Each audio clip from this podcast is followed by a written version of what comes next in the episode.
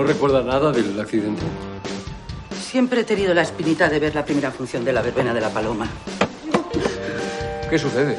No van a estrenar la verbena. Yo no viajo en el tiempo, Alonso. Y el tiempo viaja por mí. Esta eres tú. Quizás se parece a mí, pero es una señora mayor. Tú eres la única persona en la historia de este ministerio que ha sido reclutada dos veces. ¿Y entonces por qué lo hizo? Le dolía tanto ver que no podía salvar a la Lora de 45 años de su cáncer que decidió salvar a la Lora de 23. Soy tu hija. Me llamo Lucia. Tranquilo, Salva. Ahora entrarás como asesor mío. Pero algún día te sentarás en esa silla, estoy seguro. El ángel exterminador.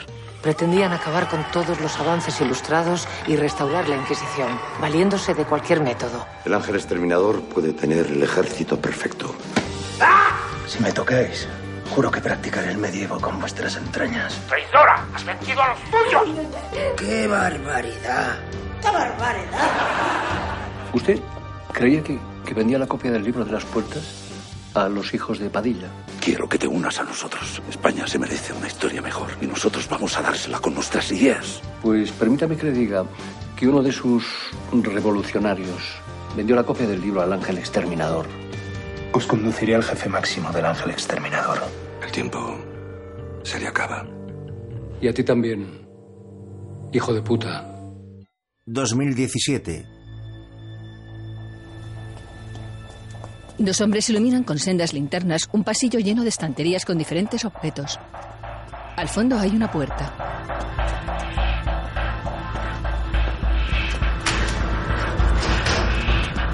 Alonso, notablemente enfadado, abre las puertas. Con paso decidido se dirige hacia los dos hombres. Ellos se giran. Confundidos, se miran. Uno de los hombres corre hacia Alonso. Alonso lo derriba de una patada. El otro le lanza un puñetazo. Le esquiva y lo empuja contra una estantería.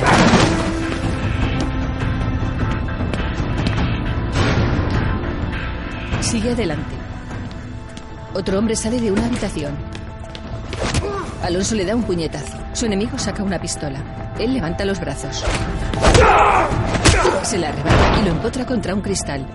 Alonso sigue avanzando. Se guarda la pistola.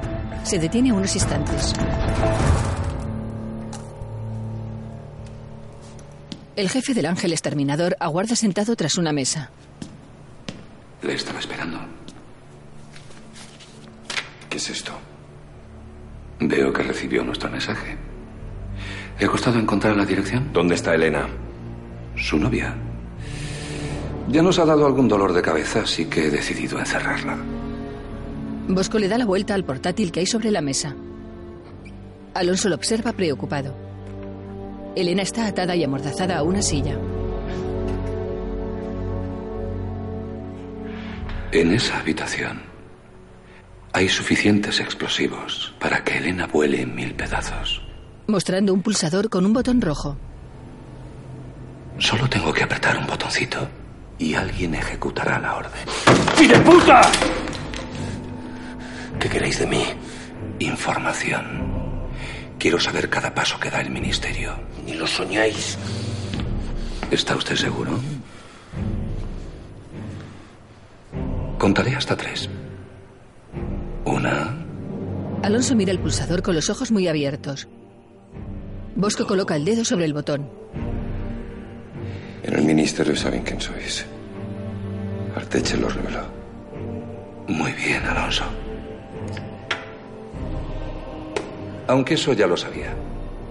Sé todo lo que pasa en el despacho de Salvador. Como prueba de buena voluntad me vale, pero no me bastará con eso. Pronto se va a librar la batalla definitiva. Y necesito a gente como usted a mi lado. Alonso, apartando la mirada, niega con la cabeza. Los títulos de crédito aparecen sobre imágenes de animación. Panorámica nocturna de la ciudad de Madrid. La silueta de un hombre con greñas y bigotes enciende un cigarrillo apoyado en un muro. Hugo Silva, Nacho Fresneda, Macarena García. La cámara entra en un edificio. La silueta de un hombre con sudadera y capucha camina por su interior. Una escalera de caracol desciende por un pozo. Cayetana Guillén Cuervo, Juan Gea, Francesca Piñón, Jaime Blanc. La vestimenta del hombre con sudadera cambia mientras camina. Multitud de llaves cuelgan de cadenas. Producción ejecutiva Javier Olivares, Cliffhanger Televisión, director Marvin Hill. La silueta del hombre cae en los engranajes de un reloj. Atraviesa un campo de batalla y cruza una puerta. Varias explosiones dan lugar a un cielo estrellado sobre la ciudad de Madrid.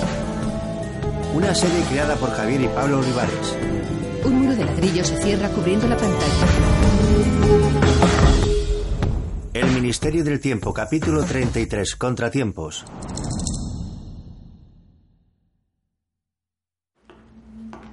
Madrid 1976. Un ujier cierra las puertas de una sala donde se celebra una reunión. Reverendísimo, excelentísimos, señorías, como bien saben, este Consejo tiene la misión histórica de proponer al rey una terna de nombres para que Su Majestad designe al nuevo presidente de España. Con todas sus propuestas he elaborado una lista de 32 candidatos. Señores, por el bien de España, no cedan a ninguna presión, salvo a la de su propia conciencia. Tras poner los tres nombres, pueden depositar su voto. El consejo está formado por hombres de mediana edad vestidos con traje y corbata. En un extremo de la mesa hay dos militares y un obispo. En la cafetería del ministerio, Marta y Pachino están sentados en una mesa. Aún tengo que asimilar lo que está pasando. Tiene que ser duro recordar todo lo malo que has hecho, ¿verdad? Lo siento, Marta. Pero confiaba en ti. Y me engañaste. ¿Nunca me perdonarás? No, nunca. Y me arrepiento todos los días de haberte dejado escapar. Puse en peligro el ministerio por ti. Voy a colaborar para acabar con los hijos de Padilla. ¿Y a quién tengo que creer? ¿A la Marta de antes? ¿O a la de ahora? En la reunión, los consejeros van metiendo sus votos en la urna de cristal que lleva el ujier.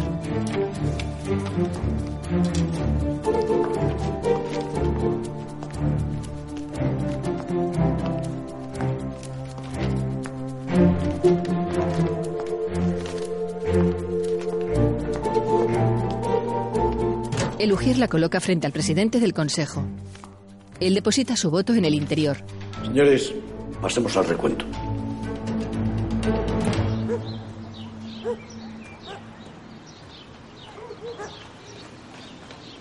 Lola camina por un parque.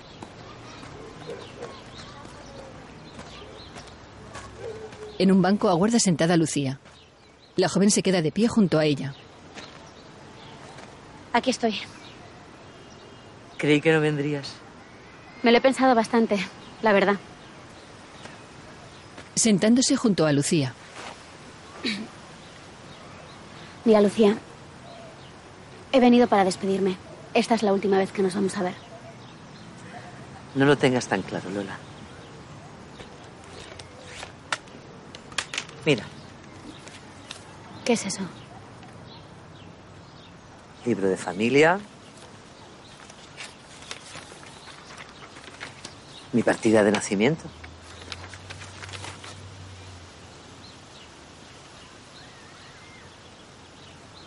Y una foto con mi madre.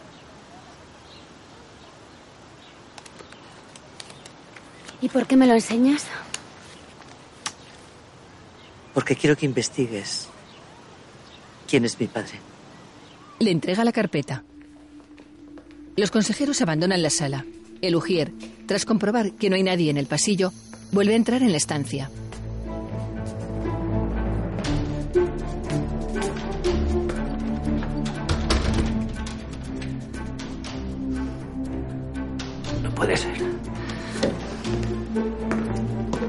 El ujier llama a través de un móvil.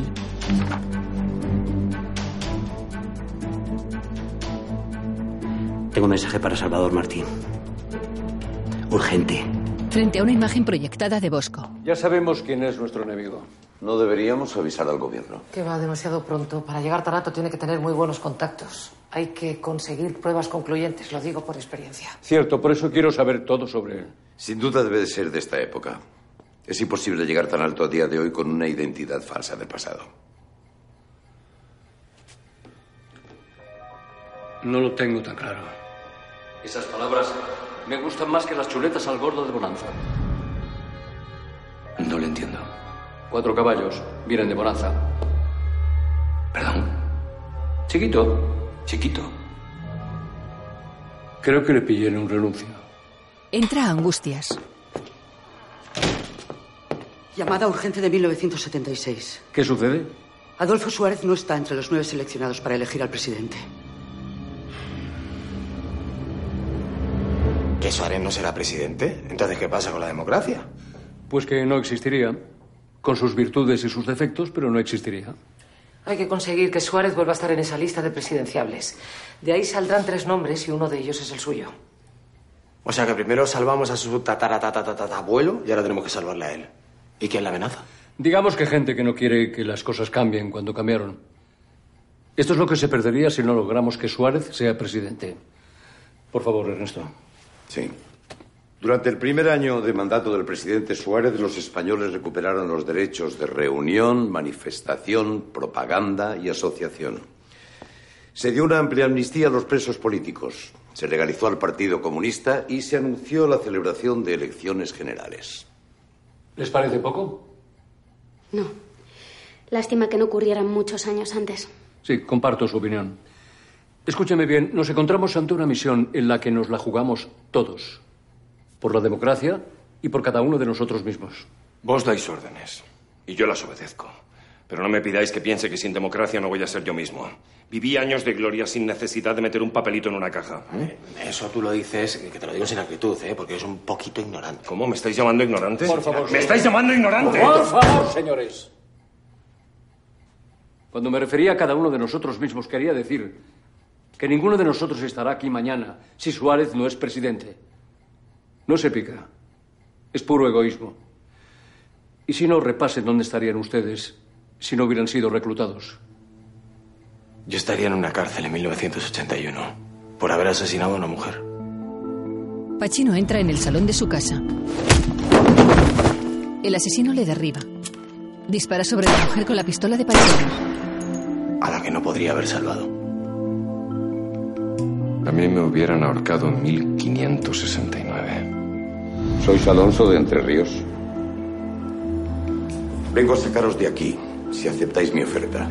Y si usted hubiese muerto, no habría podido salvarme de las garras de la Inquisición. Alonso y Ernesto circulan en moto. ¡Me encanta el futuro! Yo tampoco habría corrido mejor suerte. ¿Qué pasa? No sé. ¿Qué está pasando? ¿Quiénes son ustedes? Lola y Ernesto son salvados de ser fusilados. Somos como esas fichas de dominó que se van cayendo una detrás de las otras. Si no conseguimos terminar con éxito esta misión, no nos volveremos a levantar. ¿Entendido? Lola, seria, mira a Salvador. Lleva la carpeta de Lucía. ¿Le sucede algo? ¿Puedo hablar con usted un momento? Debajo de la silla donde está atada Elena hay adosado un explosivo.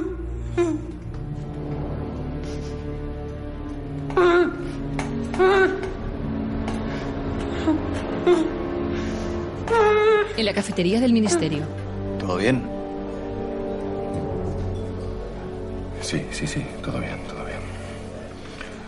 Siento antes mi reacción en el despacho de Salvador. Lo No, siento. no, bueno, es que es verdad que te insulté, pero es que cuando te pones arcaico, tío, me pones frenético. Lo siento, lo siento. Bueno, no pasa nada. ¿Algún problema con, con Elena? No, no, no. Todo va perfectamente. Me alegro.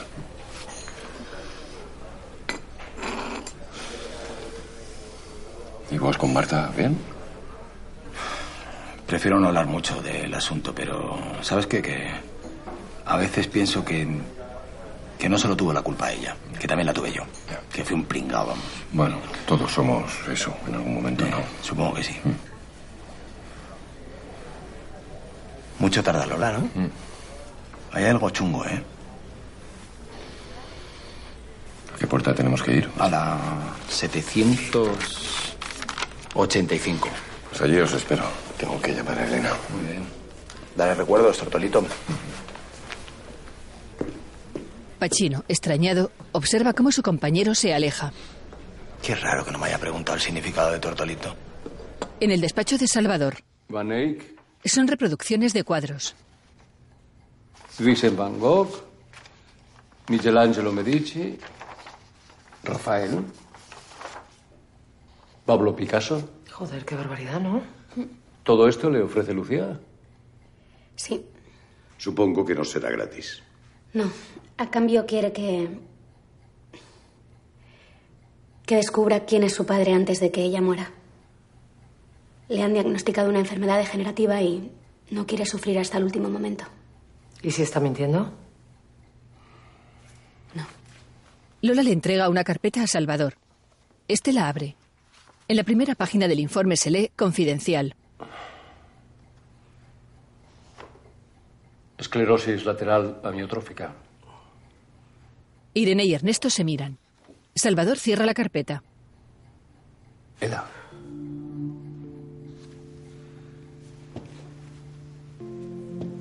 Una de las enfermedades más terribles que existen. Salvador, levantándose, se coloca frente a los retratos de sus antecesores en el cargo. El mejor subsecretario de este ministerio la sufrió. Frente a uno de los retratos, Salvador saluda llevándose dos dedos a la frente. Dándose media vuelta, se dirige hacia Lola. Piénselo, Lola. Lo que usted decida estará bien. Ya lo he pensado. Y sí. Lo haré. Siento que tengo que arreglar todo lo que la otra Lola estropeó. De acuerdo. Irene, usted viajará con Alonso y con Pachino a 1976. Sí, señor. Mucha suerte a los dos. Gracias. Gracias.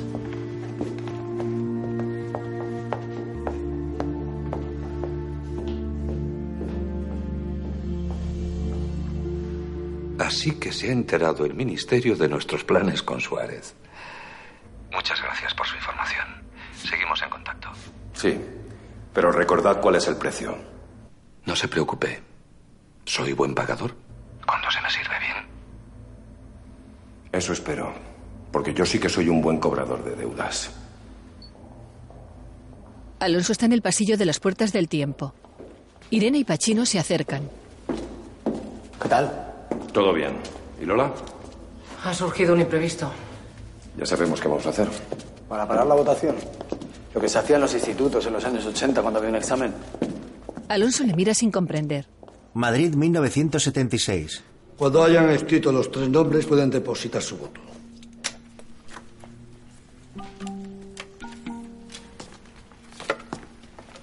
El ujier pasa con la urna de cristal. La coloca frente al presidente. Él deposita su voto en el interior. Señores, pasemos al recuento.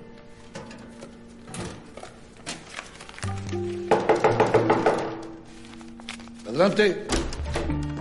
Caballeros, disculpen por la interrupción. Acabamos de recibir un aviso de bomba. ¿Por teléfono? Sí. Por su seguridad les rogaría que dejasen todo tal y como está y saliesen al exterior. Hasta que la policía haga un reconocimiento del edificio. El presidente vuelve a meter los votos en la urna. Los miembros del consejo salen de la sala.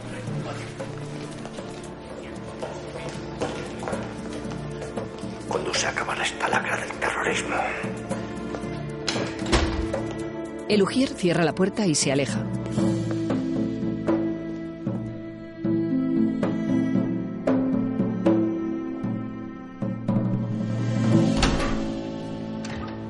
Alonso se asoma al interior de la habitación. Entran Irene y Pachino. Alonso, vigila. Pachino y yo hacemos el resto. Pachino saca los votos de la urna. Esta gente, ¿por qué no votar a Suárez, coño? Soborno, extorsión, chantaje, imagínate. Bueno, el típico rollo.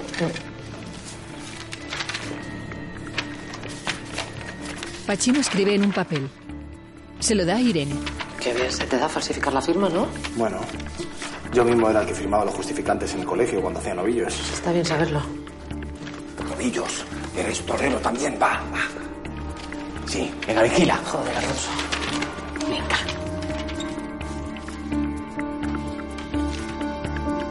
En los archivos del ministerio, Lola está mirando en un ordenador la ficha de Lucía. Sentada frente a ella está Marta consultando en otro portátil un antiguo periódico. Desesperada, niega con la cabeza. ¿Todo bien? Tengo que ayudar. Tengo que encontrar algo. Lee una página de anuncios. Lo tengo. Voy a dar esta información a Irene. Está de misión buscar Ernesto. Vale. Se cruza con angustias. No sé si creérmela o no. Ni yo. Pero todo el mundo merece una oportunidad para cambiar su pasado, ¿no? ¿O su futuro? ¿Cómo lo sabes? Las paredes que son muy finas y yo muy cotilla. Mira, Lola, si quieres deshacer todos los líos que montó la otra Lola, te queda mucho trabajo. Ya me voy haciendo la idea. Pero que quieras hacerlo te honra. Si necesitas algo, cualquier cosa, solo tienes que pedirla. En el despacho de Salvador. Sí, señor. Primera misión cumplida. Adolfo Suárez está entre los nueve candidatos. No sabe cómo me alegro. Gracias, señor. ¿Podéis bajar el volumen? Que no oigo nada. Estén en alerta permanente. El enemigo no se va a parar ahí. No se preocupe, señor. No nos vamos a mover de aquí hasta que Adolfo Suárez sea presidente. Esté tranquilo. Alonso observa la televisión con gesto serio. Pachino le mira con preocupación. Irene se sienta. Anda, Curro Jiménez. Me encanta esta serie. Ya, y a mí. Alonso. ¿Está bien? Sí. No es solo que ese tal Curro Jiménez me recuerda mucho a Julián. ¿Verdad? Menos mal, pensaba que era la única que le sacaba parecido a Julián con... Se llama Sancho Gracia. En parte. ¿A qué has venido realmente? Me retiro a descansar. Alonso se aleja. Pachino le sigue con la mirada. Girándose hacia Irene. Me preocupa Alonso. Estaba enamorado de una muchacha y bajaba Y mucho. Bien. ¿Qué sabemos de Bosco de Sobrecasa? Según su currículum como funcionario de la Administración Pública, terminó la carrera de diplomacia 15 años después que usted. También estudió teología. Sí, sí, le pega. Bueno, yo también estudié teología. Ya, pero eran otros tiempos. Usted ya me entiende, ¿no? Que... Bien. Bueno, el caso es que hemos seguido investigando. Angustias, por favor. Buscando en el archivo sobre sociedades secretas, he empezado a ver cosas de los Illuminati, el Nuevo Orden, el Club Wimbledon. Bilderberg. Eh, sí, y mire lo que he encontrado. Un capítulo entero dedicado al ángel exterminador. Un grabado del siglo XVIII. Señala a un hombre con cierto parecido a Bosco. Una fotografía del XIX. Sí, el siglo en que nació, concretamente en 1850. Su nombre real es Enrique de Sobrecasa. Lo sabía, lo sabía. Pero ¿cómo ha podido falsificar su identidad a día de hoy? Porque el apellido... Sí, sí, sí, es el mismo. No ha querido renunciar a él. Y usurpó la identidad de un tataranieto muerto en extrañas circunstancias en 1958, en un accidente en Venezuela donde tenía negocios. Debe tener apoyos muy fuertes para llegar tan alto con una identidad falsa. Deberíamos tener cuidado. ¿Mm? Y pruebas. Bien. Enhorabuena, Angustias. Es usted la nueva Miss Marple. Bueno, yo soy más de Jessica Fletcher. Ya. Para mí, con, con que no se convierta en Ángela Chani, me vale. Madrid 1976. Bosco camina junto a Alonso. Esta tarde invitarán a Suárez a venir aquí a jugar unos hoyos. Usted se encargará del resto. ¿De qué me estáis hablando? De lo que mejor sabe hacer usted. Matar. Todavía podéis sacarle de la terna final. No, no esperaremos a que el ministerio lo estropee todo otra vez. A grandes males, grandes remedios. No sé si podréis cabullirme de mis compañeros. Sí, sí, lo hará. Por Elena.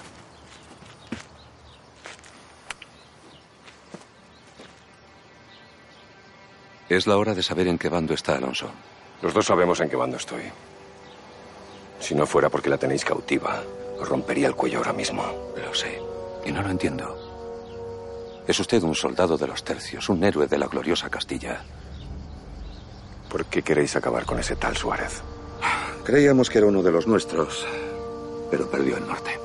Otros le consideran un héroe. No es un héroe, es un traidor. España había vuelto a su ser. Y tras 40 años de gloria y dignidad, ese hombre va a cambiarlo todo. Con el tiempo se le pondrá en su lugar y le apartaremos del poder, pero será demasiado tarde. ¿Por qué? Porque se convertirá en un mito.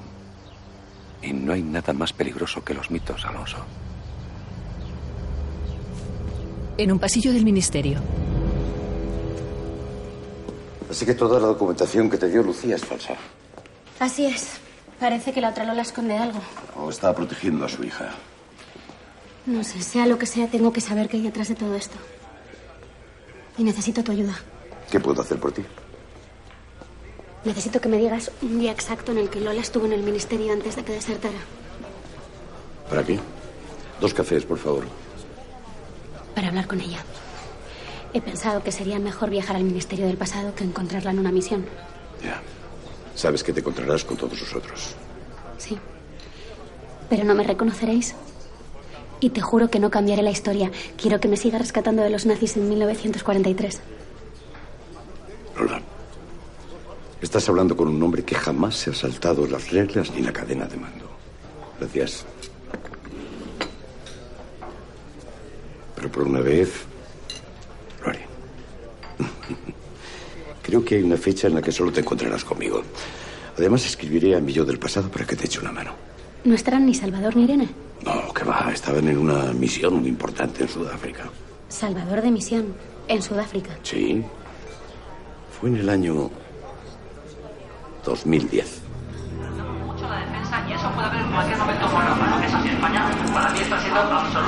Madrid 2010. La cafetería se llena de agentes portando banderas y bufandas de la selección española.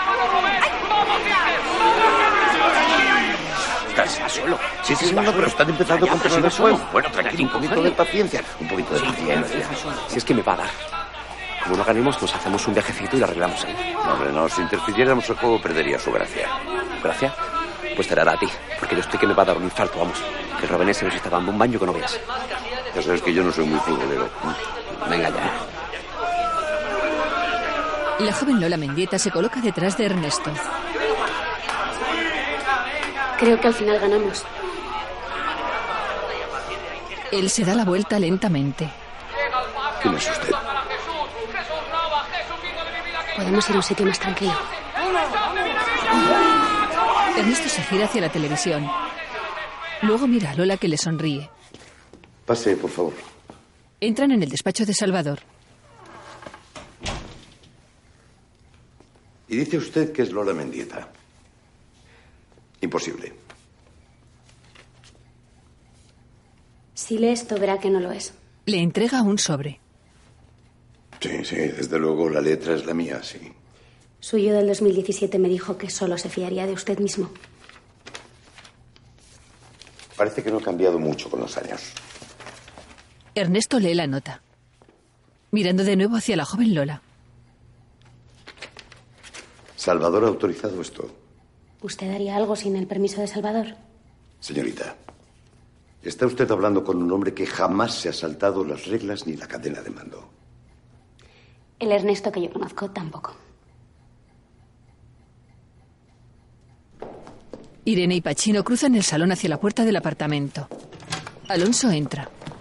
¿Dónde estabas? Necesitaba tomar un poco el aire. Pues vamos, que llegamos tarde. Hay que supervisar la elección de la terna final. Venga, vamos.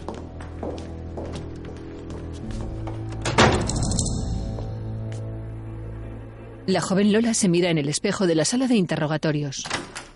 Lo siento muchísimo, pero no le voy a poder atender mucho tiempo porque me tengo que ir. A... Lola Mendieta se queda parada. La joven Lola la mira con los brazos cruzados frente al pecho.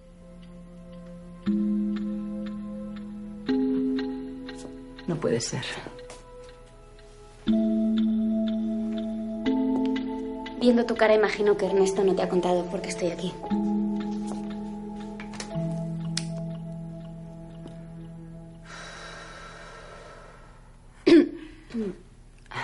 ¿Cómo has hecho para colarte en el ministerio? No me he colado. Es mi casa. Soy agente del ministerio del 2017. Eso no es posible, Lola. No. No, no se puede reclutar dos veces a la misma persona. Parece que te importa más eso que encontrarte contigo misma. Eres decepcionante. Vamos a hablar en serio. Salvador jamás hace nada porque sí. Así que yo me imagino que si te ha enviado hasta aquí, será porque sabe que... ¿Que vas a traicionar el ministerio? Tranquila, que no estoy aquí por Salvador, ni siquiera lo sabe. He venido de parte de Lucía. ¿De Lucía? Está enferma. Y quiere... Bueno, y necesita saber quién es su padre antes de que todo se acabe.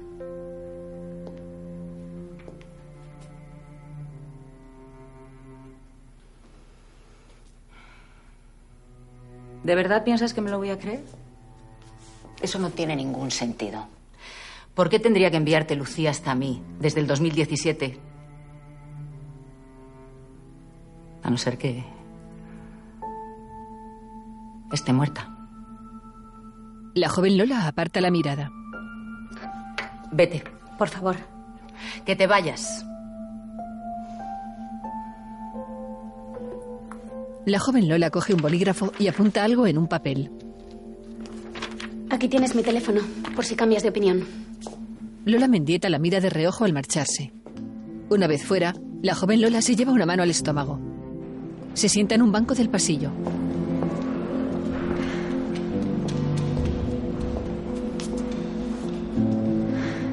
En la cafetería, Lola Mendieta se acerca a la barra del bar. Tiene la mirada perdida.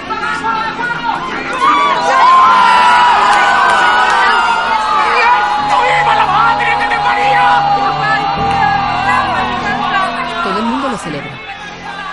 Lola Mendieta, consternada, se apoya en la barra. En el despacho de Salvador. Todo lo que he trabajado no ha servido de nada. No. Desgraciadamente todo eran falsas alarmas. Tal vez si lo revisara otra vez. Ya lo hemos hecho. Y hemos comprobado que no ocultaban nada. Seguiré buscando. También quería comentarle algo a ese respecto. Estoy francamente preocupado. ¿Por qué? Por usted. Y por su estado de ansiedad permanente. Necesito que confíen en mí. Estoy vivo gracias a usted. Eso no se olvida fácilmente. ¿Le parece poco motivo de confianza? Pero las cosas, Marta, no pueden seguir así. Ni por su bien, ni por el de este ministerio. Su obsesión puede llevarnos a. a una pista falsa. Y eso nos haría daño. Mucho daño. Entra Angustias. Sorprendida mira a Marta. Salvador, tenemos que hablar. ¿Qué ocurre?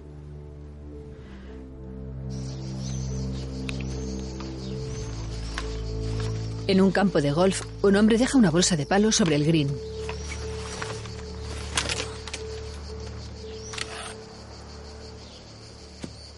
Adolfo Suárez saca un palo. Coloca una bola sobre el green.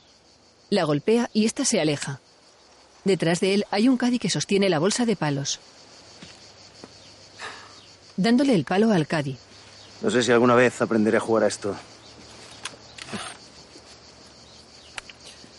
Suárez se quita el guante de golf. Alonso se acerca hacia él. Lleva una pistola. Le apunta desde el otro lado del green. Ni se te ocurra, Alonso. Alonso se gira. Pachino le apunta con su pistola. Tengo que hacerlo. No obligues a disparar, Alonso. Es por Elena. Irene, también armada, llega con dos hombres. Podemos ayudarte. No, no podéis. Pachino, os lo ruego, por favor. Alonso haría lo mismo que yo.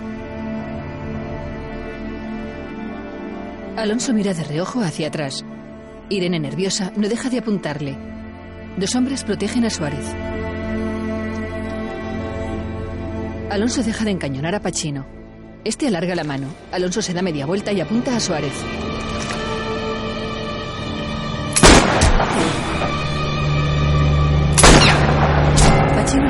Alonso en la espalda.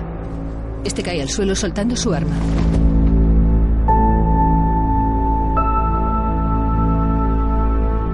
Irene, asombrada, se quita las gafas de sol. Pachino la mira desconcertado.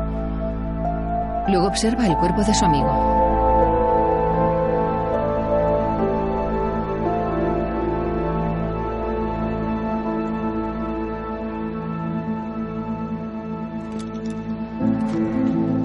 Pachino se acerca a Alonso que ha quedado boca abajo. Dándole la vuelta, le toma el pulso en el cuello.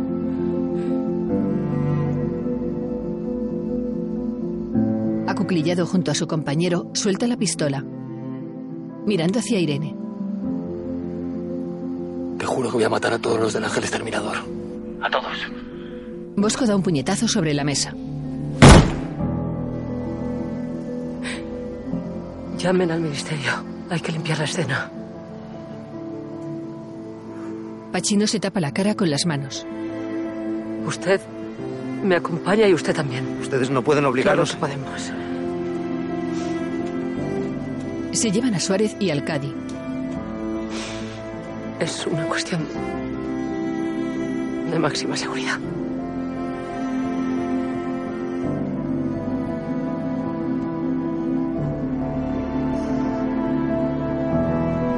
Pachino llora junto al cadáver de su amigo.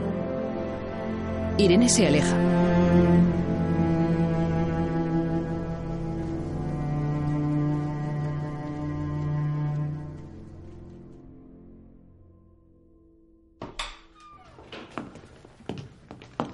Suárez entra en el despacho de Salvador con la cabeza cubierta por una capucha. Pachino le sienta en una silla. Le quita la capucha. ¿Qué es esto? Estoy secuestrado. ¿Es usted el que está al mando de todo esto? Sí, señor. Pues puedo prometer y prometo que no aceptaré ningún tipo de chantaje. Prefiero morir con dignidad a vivir humillado. Lo sé, señor Suárez. Pero puede usted estar tranquilo. Esto no es ningún secuestro. ¿Y qué es entonces? Le estamos salvando la vida. Es lo menos que podemos hacer por alguien que, que va a ser presidente de este país. ¿Yo presidente? Confundido, mira a Irene. Los rumores son ciertos. Entonces, lo que quería el hombre que venía por De eso mí... quisiera hablar con mis agentes. ¿Le importa esperar fuera? Suárez coge el calendario que hay sobre la mesa. 2017 es una broma. Se lo explicaré luego. Acompáñeme, por favor. Por aquí. Angustias, por favor. Irene vuelve hacia la mesa. Pachino está de pie frente a Salvador.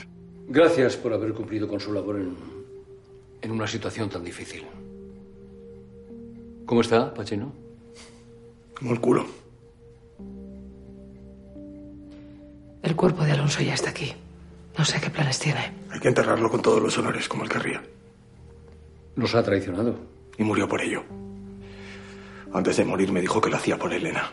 Los del Ángel Exterminador deben tenerla. Por eso hizo lo que hizo. Bien. Investigue sobre el asunto. Nosotros esperaremos para darle sepultura. Sí, señor. Dos niños juegan en el parque. Qué decepción. No has movido ni un solo dedo por encontrarle. He hecho todo lo que he podido. Mira, Lucía.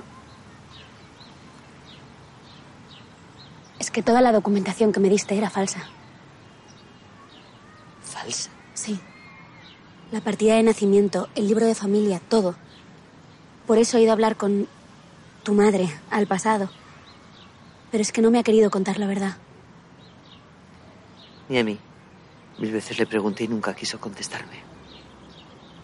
Lola le coge la mano y la mira a los ojos.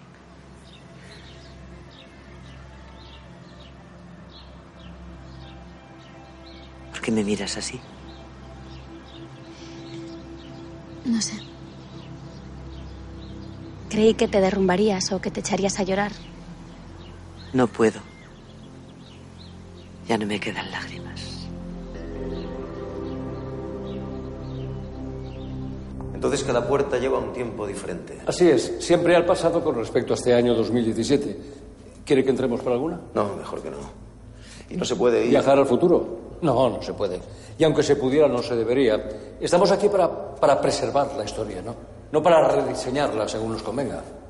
No va a ser fácil cambiar todo lo que hay que cambiar. No, no, no va a ser, se lo aseguro. ¿Sabe? Siempre he soñado con ese momento de ser presidente. Pero me aterra la idea de dar mi primer discurso como tal. ¿Querría usted echarme una mano? Por supuesto. Había pensado en citar a algún poeta. Tal vez uno que haya muerto en el exilio. Así dejará claro que va a gobernar para todos los españoles. Los que ganaron y los que perdieron. Buena idea. Ya es hora de cerrar viejas heridas. A veces cerrar viejas heridas abre otras nuevas. Paso a paso, Salvador. Iré paso a paso. En los archivos del ministerio. ¿Qué haces? Pues documentar obras de arte desaparecidas y a quién pertenecían en el momento de su desaparición. Seguro que eran propiedad de reyes, marqueses y curas. ¿Y tú? ¿Encontraste lo que buscabas? No. Estoy empezando a desesperarme. Los hijos de Padilla se comunican con anuncios en periódicos. Anuncios por palabras, esquelas, de periódicos de todos los tiempos. O sea que el mismo anuncio aparece, por ejemplo, en 1850, en 1930 y en el 2017. Exacto. Así se convocan reuniones, atentados, acciones de todo tipo. Pero todo lo que encuentro no es lo que yo creo que es. Tal vez. ¿Qué? Nada. Nada, no me quiero meter donde no me llaman. Por favor, toda ayuda será bienvenida.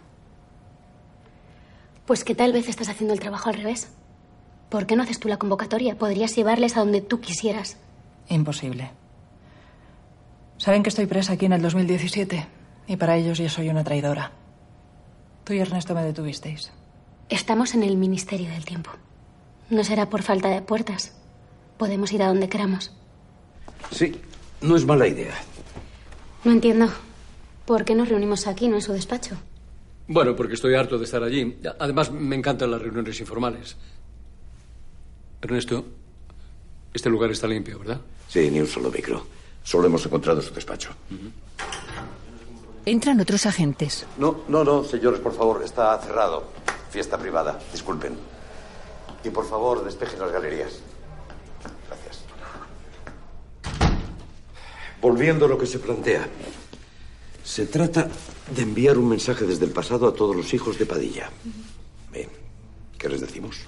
Tiene que ser algo importante para ellos. ¿Pera Folk? ¿El tío de Amelia? Sí, es un bocado apetecible. Si estuviera vivo, claro. Todos le creen vivo en el castillo de Loarre. Mm. Y hay que enviarlo desde el pasado. Sí, y que publiquen el mismo anuncio en tres periódicos de épocas distintas. Ninguno de este año. Luego dirán que la gente no lee la prensa. Muy bien. Yo me encargo de publicar el anuncio. Necesitaré su ayuda para redactarlo. Por supuesto. Lola coge el móvil. Lo siento. Salvador le hace una seña. Ella se marcha.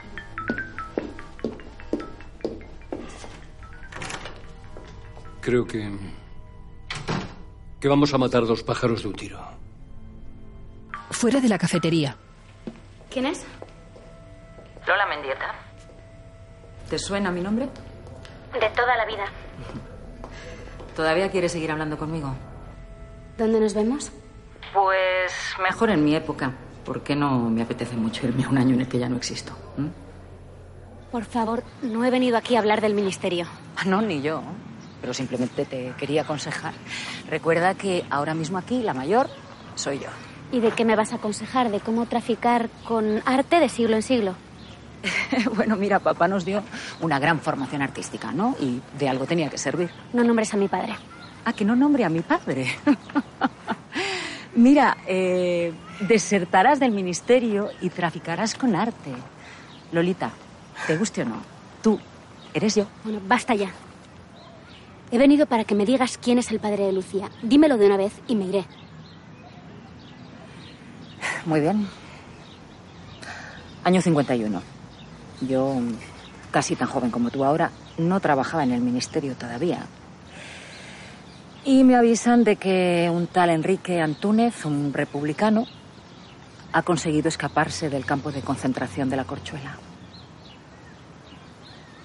El mismo en el que padre murió. Yo no podía calibrar el odio y el deseo de venganza de un hombre que había perdido a toda su familia en una delación y que prefería vengarse antes que salvar su propia vida. Y yo Llegué tarde. La joven Lola entra en una casa. Contempla una fotografía en blanco y negro de una pareja.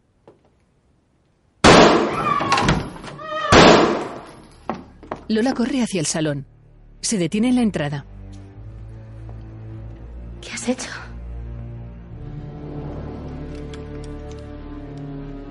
Cerrar heridas.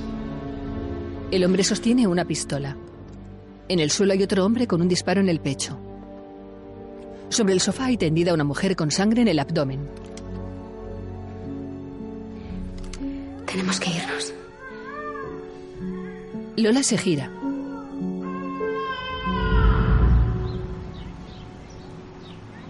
Ese bebé era Lucía.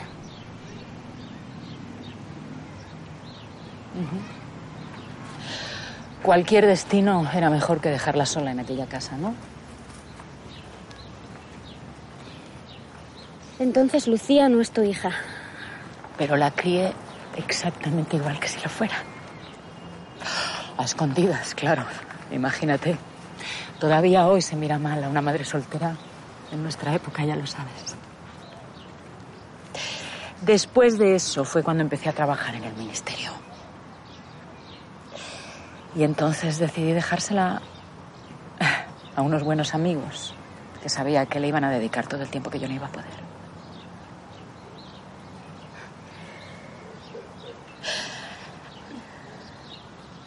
¿Se lo vas a contar? Necesitas saberlo. Sí.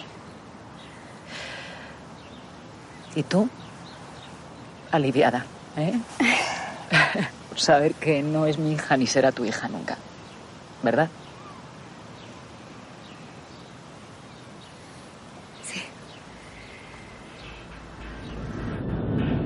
En el periódico El Liberal de 1880 hay un anuncio. Las iniciales de cada frase forman la palabra Pere.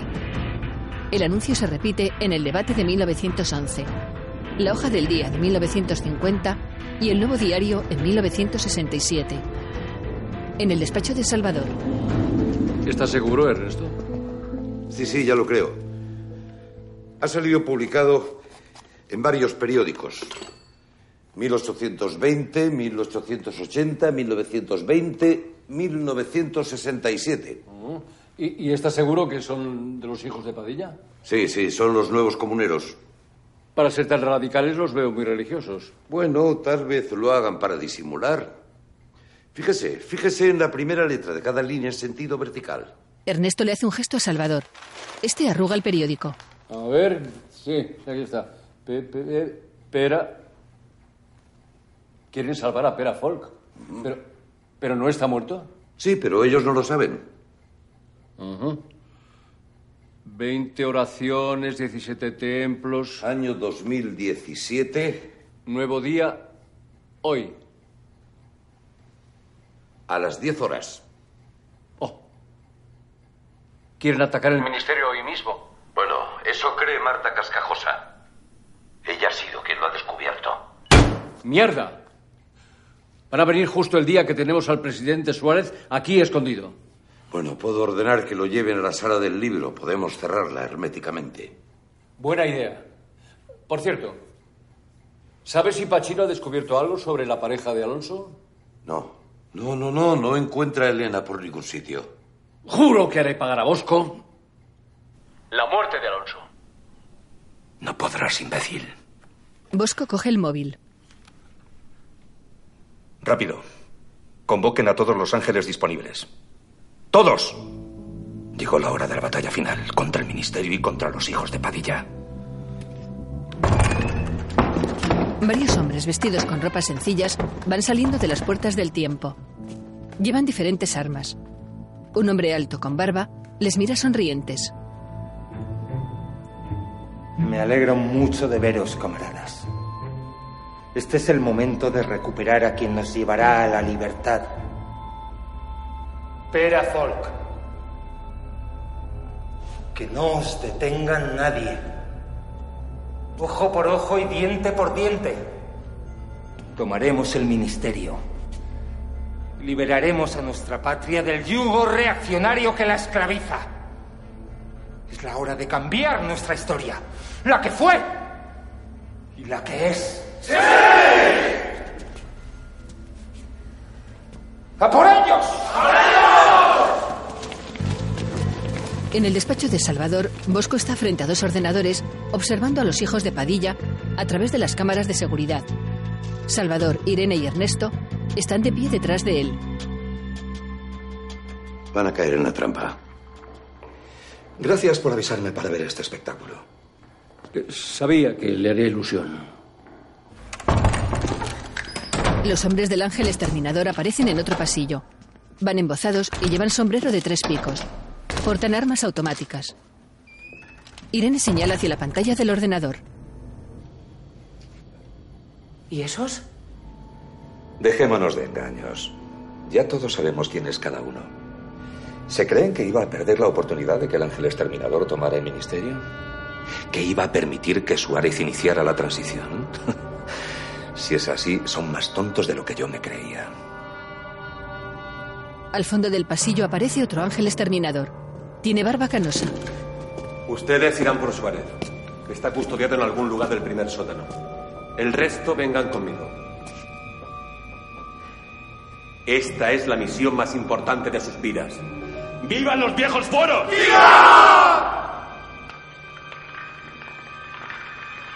Pero ¿y si se encuentran? Ganaremos. Puede estar segura. Ernesto se dirige hacia la puerta. Yo de usted no lo intentaría. Hay dos guardaespaldas en el despacho de Angustias y tienen orden de disparar a quien salga de esta sala.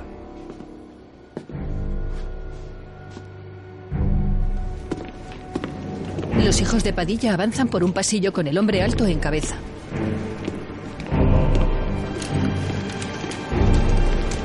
Los del ángel exterminador caminan por otro pasillo con el hombre de la barbacana al frente.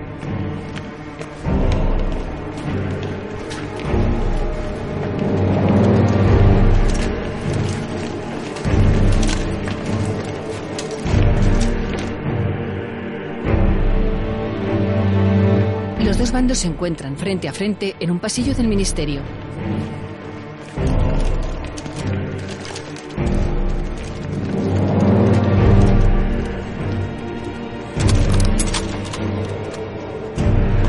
El hombre alto levanta la mano. Los miembros del ángel exterminador les apuntan con sus fusiles de asalto.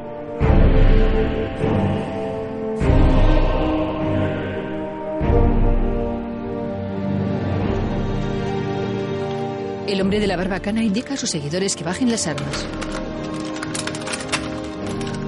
Nos han tendido una trampa.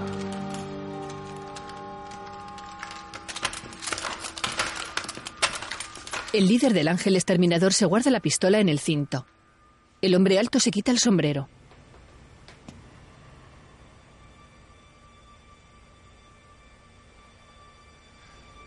¡A por ello! ¡A por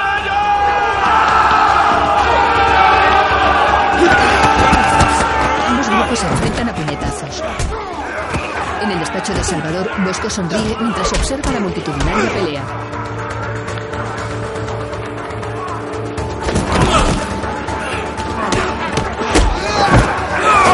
Dos hijos de Padilla golpean a uno de los ángeles al que tienen inmovilizado.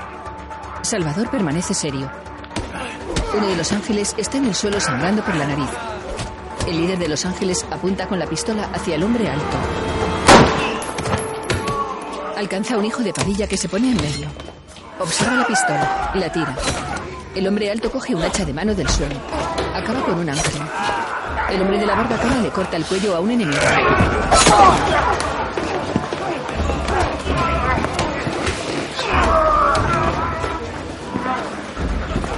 Vaya ceras se están dando. Parece el duelo a garrotazos de Goya versión 2.0. Bueno, pues ya se han zurrado bastante. Bosco le mira. Ernesto, por favor. A través del móvil. Pasamos a la segunda fase. La pelea continúa. Un ángel dispara sobre un hijo de Padilla. Una persiana baja bloqueando el acceso a la escalera de caracol.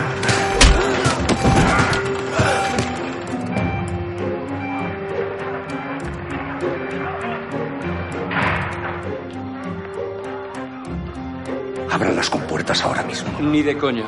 Eh, espérese que ahora viene lo mejor. Pasamos a la tercera fase.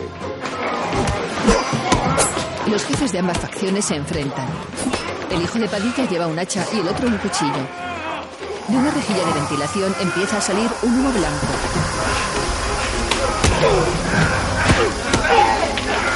Todo el pasillo se llena de humo rápidamente. Los contendientes van cayendo desmayados. En el despacho de Salvador, Bosco observa perplejo los monitores de seguridad.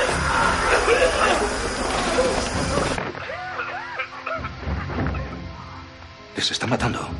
No, les estamos durmiendo. Eh, Claro, así el viaje a Loarre eh, se les hará más eh, ligero. Exacto. ¡Ayuda! Pachino se deshace de uno de los guardias. Hola, buenas tardes. Amartilla su revólver. Bosco, confuso, se gira hacia Salvador. Bueno, ¿y ahora qué hacemos con usted?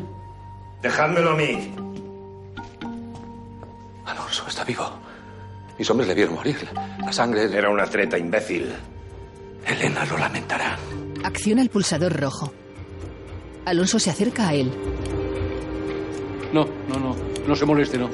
Tenemos un aparatito que, que inhibe todos esos inventos electrónicos. Ya, juguetito, hombre, con el juguetito. Usted nunca ha jugado al póker. Porque íbamos de farol. Y se lo ha tragado hasta las trancas. Sois un cretino. ¿De verdad pensabais que iba a traicionar al ministerio? Irene y Pachino se dirigen hacia la puerta del apartamento. Entra Alonso. ¿Dónde estabas? Necesitaba tomar un poco el aire. Pues venga, que llegamos tarde. Hay que supervisar la elección de la terna final. No hace falta. No las van a cambiar. ¿Y tú cómo lo sabes? Porque han decidido asesinarlo. Y tengo que hacerlo yo. Hay que llamar al ministerio. Tienen los teléfonos intervenidos. Se enterarán. Y Elena morirá. Y llamamos, ¿eh? ¿Pero de aquella manera? Perfecto. Sí. No saben lo que me alegro de que todo vaya bien. Sale a su encuentro. Y recuerden, muy importante, deben quedarse con él hasta que le nombre presidente. No se preocupe, señor. Nos quedaremos en 1976. El tiempo que haga falta. Bosco sonríe al oírlo. Y se lo tragó. Vaya, si se lo tragó, ¿eh? De todas maneras, para cambiar la historia hay que estar un poquito más aliquindoy. Bueno, Y ahora me vais a decir dónde está Elena. ¿eh? Hablen conmigo. Tienen mucho que ganar. ¿Qué quieren saber? Tranquilo, tenga paciencia. Alonso le preguntará. ¿Me puedo llevar ya estoy de puta a la sala de interrogatorios? Todo suyo. Pero por favor, intimide, pero no masacre. Lo intentaré. Se lo ruego. Necesitamos saber de sus contactos a día de hoy y en su época, 1890. ¿Verdad, Bosco? ¿O prefiere que le llame Enrique? Martín, negocie.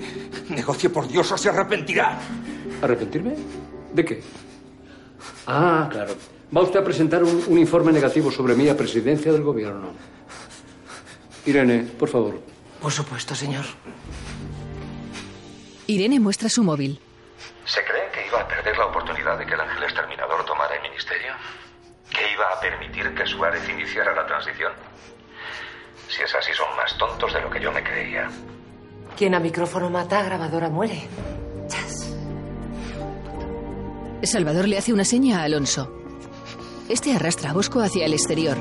Se arrepentirá. Pachino le muestra el pulsador rojo a Salvador. En un parque. Huérfana. Nunca lo hubiera imaginado. Lo siento muchísimo. No tienes por qué. Prefiero irme sabiéndolo, aunque no sea lo que yo esperaba. No. Por cierto, la localización de los cuadros. Lo prometido es deuda. Al final, tenía razón. ¿En qué? En que nunca serás mi madre. Si tuviera una hija, me encantaría que fuera tan valiente como tú. Gracias. En un pasillo de las puertas del tiempo. Ellos le llevarán a casa. No va a tener tiempo ni de ducharse. Dentro de unos minutos el rey le llamará. Usted cogerá su 127, irá a Zarzuela a toda prisa. Sabe todo de mí. ¿Cumplo con mi deber? Pues me daré prisa. ¿Qué le vamos a hacer? A uno no le llaman todos los días para ser presidente. Y no es cuestión de llegar tarde. Nos volveremos a ver. Puede estar seguro de ello. ¿Me recuerda su nombre, Salvador? Martí. Salvador Martí. Muchas gracias por todo.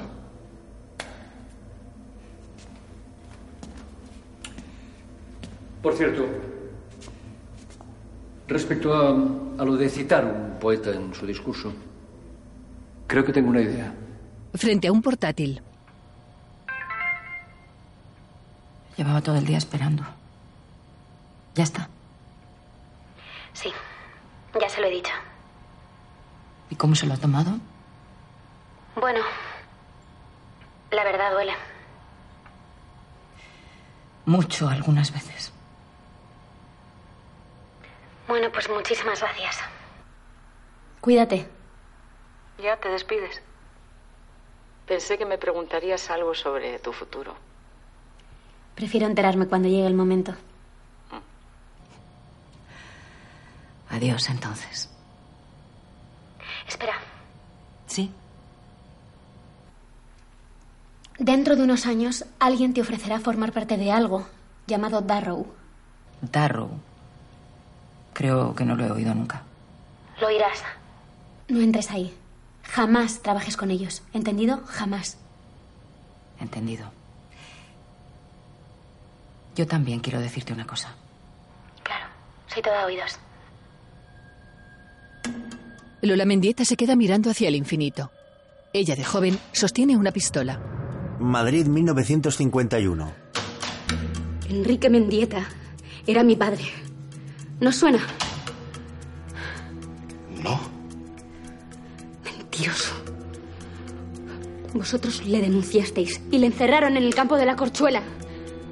No. No sé de qué está hablando. Me temo que es demasiado tarde para mentir. Mi padre ha muerto. El hombre saca un arma. Ella le acierta en el pecho. La mujer se lanza sobre Lola.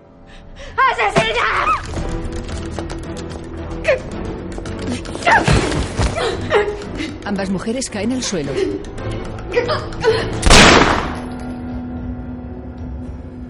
La mujer cae desplomada sobre Lola.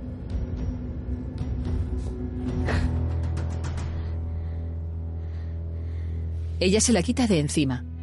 La mujer tiene una mancha de sangre en la espalda.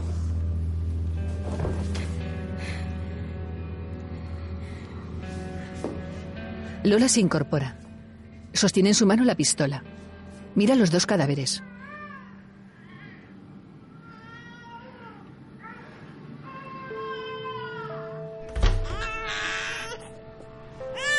Lola entra en una pequeña habitación. En una cuna descubre un bebé de unos seis meses.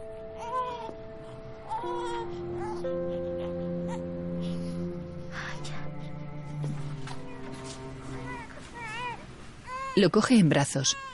Está vestido de blanco y en la muñeca lleva una pulsera de oro.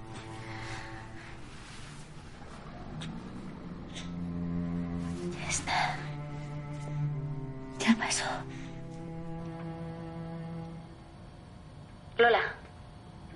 Lola, ¿me ibas a decir algo? Lucía. Podrás estar con ella cuando llegue el final. Ahí estaré. Gracias. Adiós.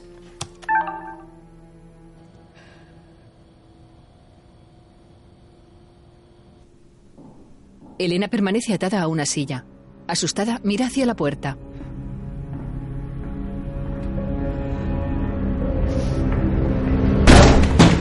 Alonso abre la puerta de una patada.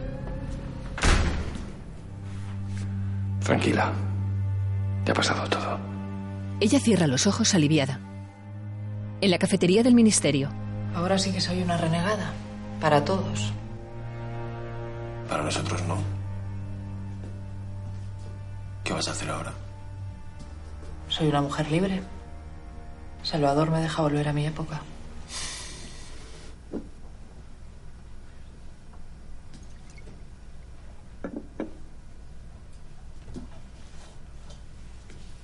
Si no te hubiera engañado aún, seguirías conmigo. Eso es imposible de saber, Marta. Hubo un tiempo en que me querías. Sí. También hubo un tiempo en el que prefería comer cristales antes que verte. ¿Y ahora? Ahora te estoy muy agradecido por lo que has hecho, Marta. Pachino la mira a los ojos. Ella, tras unos instantes, aparta la mirada. Adiós, Jesús. Se ponen de pie. Adiós, Marta. Marta le da un beso en la mejilla.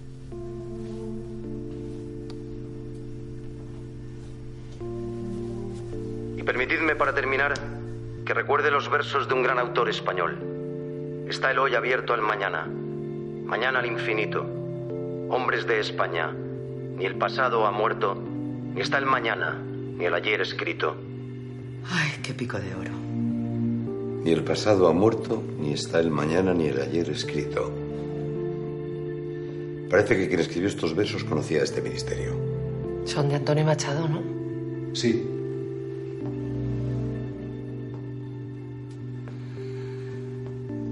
Son de Antonio Machado. Mirando hacia el frente, Salvador levanta la copa de coñac. Luego bebe un trago. Próximamente. La máquina del tiempo no existe. Lo que existen son las puertas del tiempo. A ver, que no es cuestión de gustos. Es una serie de mierda y punto. Deberán viajar a 1966, averiguar de dónde sale semejante disparate y evitar que vea la luz. ¡Corten! Ha sido buena. ¿Pero dónde cojones está la figuración? Tiempo de gloria. ¿De qué trata? Eh, está dedicado a Lope de Vega. ¿De verdad esto de ser actor es un coñazo? Soy Narciso Ibáñez Serrador. Que no es el Hitchcock español, es, es un genio. ¿No querías hundir a, a Salvador Martí? ¿No querías que se desvelara el secreto del ministerio? La señorita Amelia Folk y don Alonso de Entre Ríos. Esto era parecido, pero no era exactamente así. Pachino y Lola aguardan en la oscuridad. Pero, ¿cómo se atreve a decir que España maltrata a sus héroes? Alonso y Ernesto salen por una portezuela. Por una puerta del tiempo. Casi me pillan, joder. Hemos luchado contra el ángel exterminador, contra los nazis, contra los hijos de Padilla, contra su puta madre. y a- del Sur conoce a Lope de Vega. Puerta 328. Embarque en 15 Al minutos. final nos ha derrotado el turismo. Irene y Angustias eligieron luchar desde afuera. Irene va armada con un fusil de asalto. ¿Y los demás funcionarios? No existen para el ministerio. ¿Estás bien? Alonso se gira hacia ella. ¿Quiénes son ustedes? Lola y Pachino se miran. ¡Corred! ¡Vamos! ¡Vamos! De todo esto trata este humilde programa que se llama, no se asusten, Historias para no dormir. Una producción de Radio Televisión Española en colaboración con ONS Entertainment.